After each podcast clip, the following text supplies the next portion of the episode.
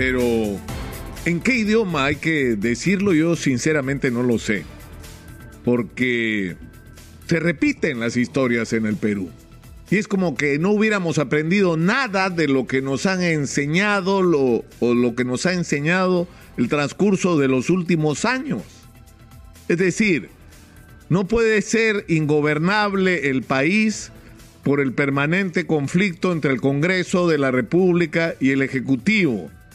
La agenda nacional tiene que ser la agenda de los ciudadanos son los problemas de los ciudadanos los que tienen que ponerse sobre la mesa y como prioridad y concertar todo lo que sea necesario para avanzar en el camino de resolver esos problemas. Y sobre todo en una circunstancia como la que estamos viviendo. Yo no sé, habrá que repetirlo todos los días para que lo recuerde. No puede ser que la agenda del Congreso de la República sea buscar los mecanismos para chifarse al presidente de la República y comenzar uno por uno por sus ministros y a ver si investigamos si las elecciones eh, fueron fraudulentas o no. ¿Esa es la agenda del Congreso de la República? O sea, ¿por qué no ponemos en el centro de la agenda la pandemia y las cosas que hay que hacer en relación a la pandemia y los recursos que se necesitan para combatir la pandemia? y lo que hay que rescatar de bueno que se hizo en el gobierno de Sagasti con respecto a ese tema que nos permitió alcanzar contratos por casi 100 millones de vacunas y avanzar en todo lo que haya que avanzar para mejorar eso.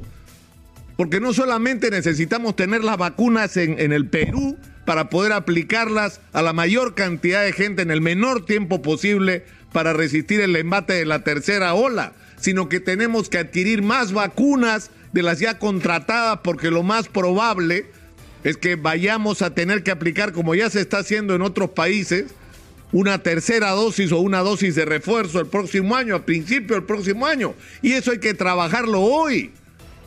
E, esa debería ser eh, o debería ser el centro de nuestra atención para hablar de urgencias sanitarias y desde el punto de vista de la reactivación económica, ver qué medidas son las acertadas para enfrentar una crisis económica que se ha visto agudizada por la inestabilidad política.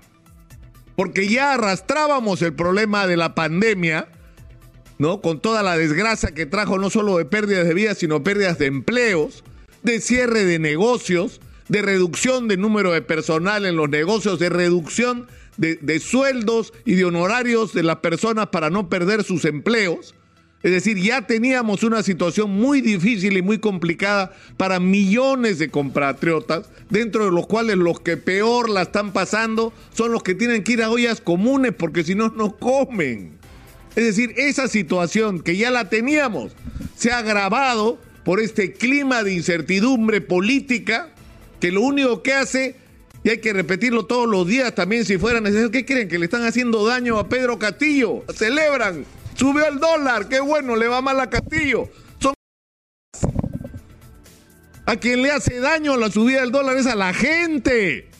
No a los políticos, no al presidente, es a la gente. Entonces tenemos que salir de esto, pero de una vez por todas. Yo no sé sinceramente en qué idioma decirlo. El profesor Castillo ganó las elecciones. Sí, señor, ganó las elecciones. Ajustadamente, que es algo que él no debería olvidar ningún día. Cada vez que se levante tiene que acordarse que ganó ajustadamente esta elección y que tiene que gobernar para todos los peruanos. Y tendría que pensar también cada día a la hora que se levante el presidente Castillo cómo hace para reclutar a los mejores cuadros que tiene el país más allá de las ideologías para resolver los grandes problemas de los peruanos y para realizar esa agenda de cambios que él ha prometido. Porque no se va a poder cambiar el Perú si no se usa para ese cambio a la mejor gente que la tenemos. Y que tiene diferentes signos, convicciones, pasiones políticas, religiosas, deportivas, no importa. Lo que importa es que sirva, que sepa lo que hay que hacer o sea, este no es el momento de la confrontación, este es el momento del encuentro, de buscar en común soluciones a nuestros problemas comunes. De eso es de lo que se trata y por supuesto que el presidente Castillo tiene en esto una responsabilidad con respecto a la toma de decisiones, a los nombramientos que tienen que ser rigurosos. En eso estamos absolutamente claros, pero la oposición tiene que hacer de su parte también. O sea, ¿cuál es el, objeto de todo esto? ¿A dónde estamos yendo? ¿Qué es lo que quieren los señores de Renovación Popular y la señora Keiko Fujimori? A la que, a la que se han sumado sorprendentemente eh, parte de Acción Popular hasta de Alianza para el Proceso. ¿Qué cosa es lo que quieren? ¿Un golpe de Estado? Es decir, eso es lo que nos espera. O sea, un año o dos de inestabilidad. O sea, que esto que estamos viviendo hoy se va a prolongar dos años. Esta incertidumbre. ¿Eso es lo que queremos?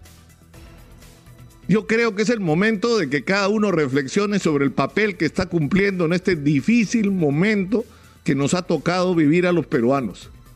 Y cada uno tiene que actuar con la responsabilidad que le compete. Este es el momento, insisto, del encuentro, de la búsqueda de, coincidencias, del esfuerzo por hacer juntos todo lo que haya que hacer para salir de la situación en la que estamos poniendo en primer lugar el interés, nuestra prioridad tiene que ser el interés de los ciudadanos, los problemas de los peruanos. De eso se trata. Porque si no, estamos repitiendo la historia.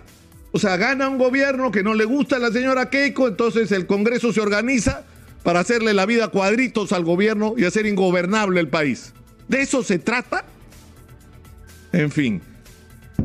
Yo no sé si es necesario insistir todos los días sobre esto. Bueno, yo lo haré hasta que escuche.